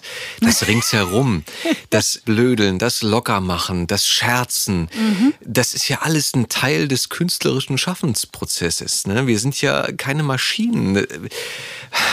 Und es gehört ja eine, eine gewisse Lockerheit und eine gewisse Freiheit dazu, um sich, um eine Rolle zu füllen, um, um dem Charakter Leben einzuhauchen. Mhm. Und da kann natürlich mal ja, sowas passieren, was ja jetzt noch nicht mal schlimm ist. Es gibt ja ganz, wie, wie, du schon sagst, ganz andere Sachen. Ich hatte auch mal was, was, was kurz vor der Abnahme dann, was sogar noch durch die Mischung gegangen ist, wo wir eine zweite Fassung einer, einer Produktion aufgenommen haben. Ja. Die natürlich, ähm, Gott, ich weiß gar nicht mehr, ob es politisch inkorrekt war oder ethisch inkorrekt oder irgendwas. Wir haben irgendeinen Quatsch aufgenommen. Und äh, in unserem kleinen Rahmen oh, war es natürlich klar, dass es nicht ernst gemeint war, sondern dass es wirklich ein blöder Scherz ist, so wie man auf dem Schulhof blöde Scherze macht. Und die Jungs werden sieben und werden dann nur noch älter oder so. Sie und, wachsen nur noch. Äh, oder wachsen nur noch, genau. ähm, irgendwie sowas. Äh, gut, dass du zwei Mädchen hast. Äh, Adam kennt das Ganze, ja, er hat ja zwei Jungs.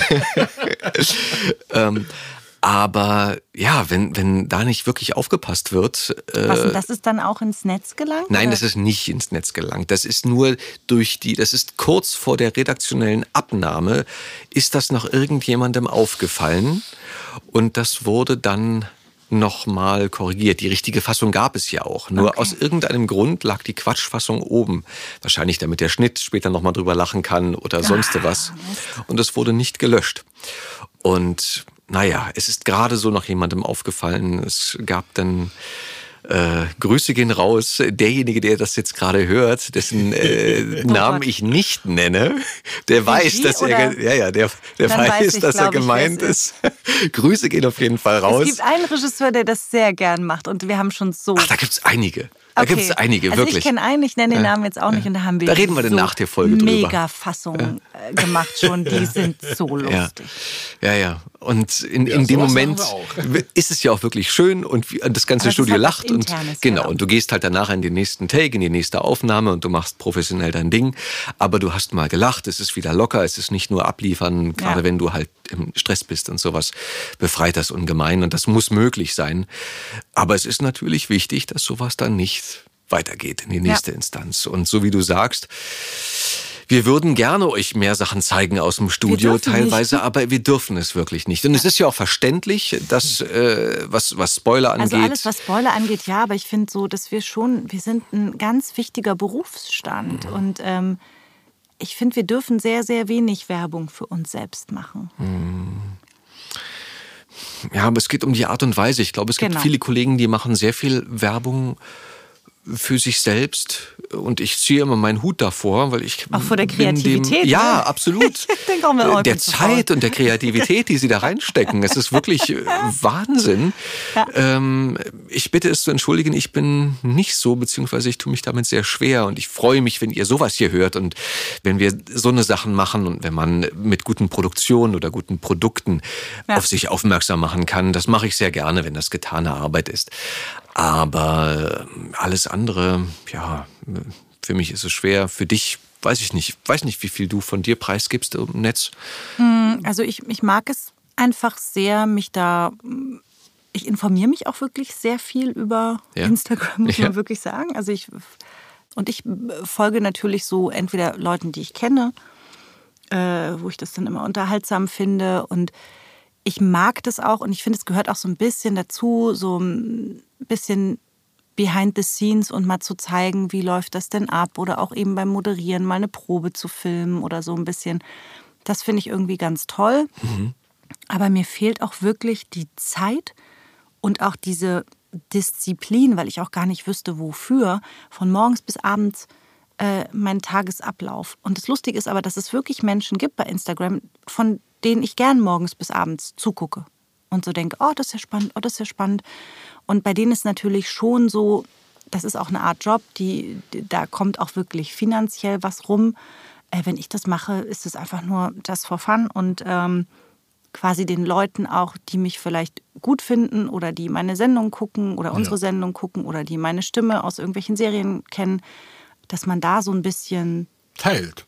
Teilt, genau. Und äh, ganz oft gibt es auch einen echt tollen Austausch. Ne? Also auch mit Themen, wo man manchmal so denkt, oh, das ist jetzt eigentlich total easy, was ich da jetzt poste und total trivial. Und auf einmal bekommst du Nachrichten und sagen, oh cool, das geht mir genauso und so. Puh. Liest du alle die Nachrichten, die reinkommen? Ja, so viel sind es nicht bei mir. Okay. Nein. Also die lese ich und ähm, beantworte die auch meistens. Außer von so jungen Männern, die mir dann fünf. Also ich krieg, was ich nicht bekomme, sind so hier die schlimmen Sachen. Hab ich Die noch, Dickpics? noch nicht eins. Okay. Hoffentlich, hoffentlich geht das jetzt nicht los. Nee, das habe ich aber schon, das das habe ich aber schon mal raus. irgendwo gesagt. Nein, das habe ich schon mal irgendwo gesagt und auch danach kam nichts. Ah, okay. Ich, ich will sie dann auch können nicht haben. drin lassen. Ähm, aber irgendwie, ich bin eine der wenigen, die sowas nicht bekommen hat. Entweder habe ich so eine, so eine Ausstrahlung, dass Leute vor mir Angst haben, ich weiß es nicht. Sonst ist er ab. Habe Dann ist er noch ab. nie ein Dickpick bekommen, noch nie, auch noch kein Video oder irgendwas. Aber wenn dir dann so Aber jetzt provozierst du Nein, aber wenn, wenn, dir so, wenn mir so Männer oder junge Männer. Sven, Sven Plath. Grüße gehen raus. Wer? Nein, nein, das schneide ich raus. Sven Plater, unser. Aber er verschickt Dickpics oder was? Nein, bin gerade schockiert. Oh Sven, jetzt, jetzt. Sven, wir müssen dich einladen. Du musst dich, du musst dazu Oh jetzt Gott. bitte Stellung nehmen. das schneiden wir raus. nein, nein, das bleibt drin. Nee, nee. Okay, jetzt bin ich aber neugierig. Okay, ich möchte die Geschichte noch wissen. Nein, Da aber ich. keine. Keine Gerüchte in die Welt setzen hier. Nein, ich, äh, ich beantworte das schon, außer wenn jetzt so, es gibt so, so ein paar junge Männer, die schicken dann so äh, fünfmal in der Woche irgendwelche Teddys mit so einem Herz, Umarmung und so. Da muss ich jetzt nichts drauf antworten. Ich glaube auch. Aber die Teddys behaltst du. Nein, nicht, die schicken die nur so als Bild. Ah, um Gottes Willen. Nein, oder ich wünsche dir einen schönen Tag, meinen Sonnenschein und so. Aber das ist doch irgendwo auch. Ja, das ist okay. Charmant, ja. Genau. Sag mal, meine Liebe, weil die Zeit schon wieder so Mhm. weit vorangeschritten ist. Ich weiß gar nicht, wo die geblieben ist. Sag mir mal noch mal ganz kurz bitte. Ähm, ich meine, dein Vater war offensichtlich mit der, ähm, wie soll ich sagen, mit dem Computer, mit der Programmierung Mhm. relativ gut vertraut. Werden wir bald abgelöst? Boah, schreckliches Thema. Macht mir so Angst. Ganz furchtbar. Ja. Ich weiß es nicht. Ich will es nicht. Ich möchte es nicht. Es wird nicht gut sein. Es ist. Mich, mich regt es richtig auf. Also, wir reden jetzt über künstliche Intelligenz. Natürlich, für alle, die es natürlich. vielleicht nicht gleich verstehen. Die Es- Stammhörer wissen's.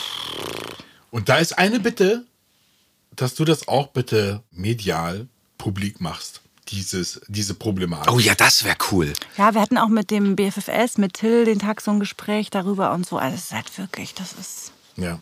Und ich habe so gedacht, ich weiß nicht, wie es euch ging, aber ich habe gedacht, ja, man hat mal was davon gehört und dachte so, ja, in 10 bis 20 Jahren vielleicht geht es da mal los oder irgendwie. und auf einmal ist das alles so schnell. Ja.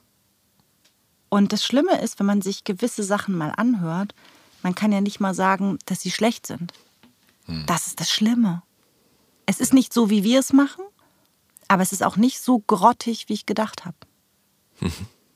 Ich finde es ich find's unfassbar beängstigend. ja. Und auch nicht schön. Nee, Was denkst du denn, wenn du sagst, ähm, du dachtest in, in, in 10 bis 20 Jahren, was denkst du, wie lange dauert das, dass das kommt? Dass das ich hoffe passiert? gar nicht. ich ist einfach, ich mache mir meine Welt so, wie sie mir gefällt. Ich möchte, dass es nicht kommt. Punkt. In, in keinem Bereich. Ich möchte auch nicht, dass äh, eine KI Dialogbücher schreibt. Klar können die schnell übersetzen, aber bitte, die können keine Witze übersetzen ordentlich. Vielleicht können sie das auch, aber ich möchte es einfach nicht. Es sind einfach, das sind Menschen, die diesen Job machen, die diesen Job lieben und die sollen den bitte weitermachen. Wir haben genug Menschen, die keine Arbeit haben. Also bitte nutzt diese KI, die bestimmt auch toll ist, für Bereiche, wo wir sie wirklich brauchen und nicht für, wir müssen schneller und billiger werden. Das ist, es gibt bestimmt ganz viele Bereiche, wo das, äh, ich bin auch nicht so mega im Thema, aber es gibt ganz sicher Bereiche, wo das toll ist. Und ähm, weiß ich nicht, wir werden auch äh, viel mehr als jetzt einen Pflegenotstand haben. Und wenn es da irgendeinen Computer gibt, irgendeinen Roboter, der rumfährt und Nachmittag alten Leuten was vorliest, also der soll die nicht äh, pflegen, aber äh, es gibt bestimmt Sachen, wo das toll ist. Ja, das ist doch eine gute Idee. Ja. Aber nicht doch bitte, nein. Aber auch den alten Menschen jetzt sowas zuzumuten, ist auch nicht schön. Statt Nein, jetzt eine Person, die dann. Ja, aber die Person gibt es ja. sowieso nicht mehr. Von einem du? Notstand aus- also, ausgehend. Wenn wir von einem Notstand ausgehen. Ähm, Okay. Und ähm, wenn, sage ich mal, die, die Pflegenden nur noch die Kapazität haben, Medikamente zu verabreichen, zu pflegen, aber es ist halt jetzt schon keine Zeit mehr da, was vorzulesen oder so oder was vorzusingen, dann kann das gern jemand machen. So. Aber die, die, die werden dann wahrscheinlich sagen, naja, die Sprecher, die arbeitslos werden, könnten dann in den Krankenhäusern den alten Menschen was vorlesen. Das können sie auch, äh, solange man davon seinen Lebensunterhalt Richtig, das bezahlen ist kann. ja der Und das ist ja das Problem bei der Sache. Wie seht ihr das denn? Furchtbar. Ja, es ist sehr bedenklich, aber es bleibt abzuwarten. Ich, ich habe heute auch mit einem Kollegen ein langes Gespräch geführt darüber. Dirk, die Grüße gehen raus an dich. Welcher Dirk? Bublis. Und, ähm, und das war, ja, wir sind auf einen Nenner gekommen in dem Punkt auf jeden Fall, wo man sagt, es ist doch erschreckend, dass nicht bisher alle Datenschützer dieses Landes aufschreien und sagen, Leute, wir müssten jetzt mal hier der Sache Einhalt gebieten. Richtig. Nicht nur für die paar Leute, die hier synchron machen. Das ist ja nur eine Handvoll der Bevölkerung. Das, wir sind ja, wir zählen ja nicht. Nein, sondern weitergehend der Gedanke, was ist mit der Glaubwürdigkeit der Medien, auch der öffentlich-rechtlichen Genau. Medien? Was ist mit dem Internet? Was ist mit der Politik?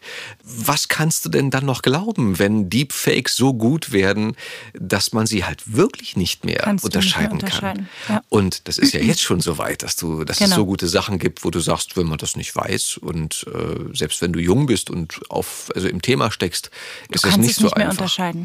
Und ich glaube, da ist großer, großer Handlungsbedarf und zwar eher gestern als morgen.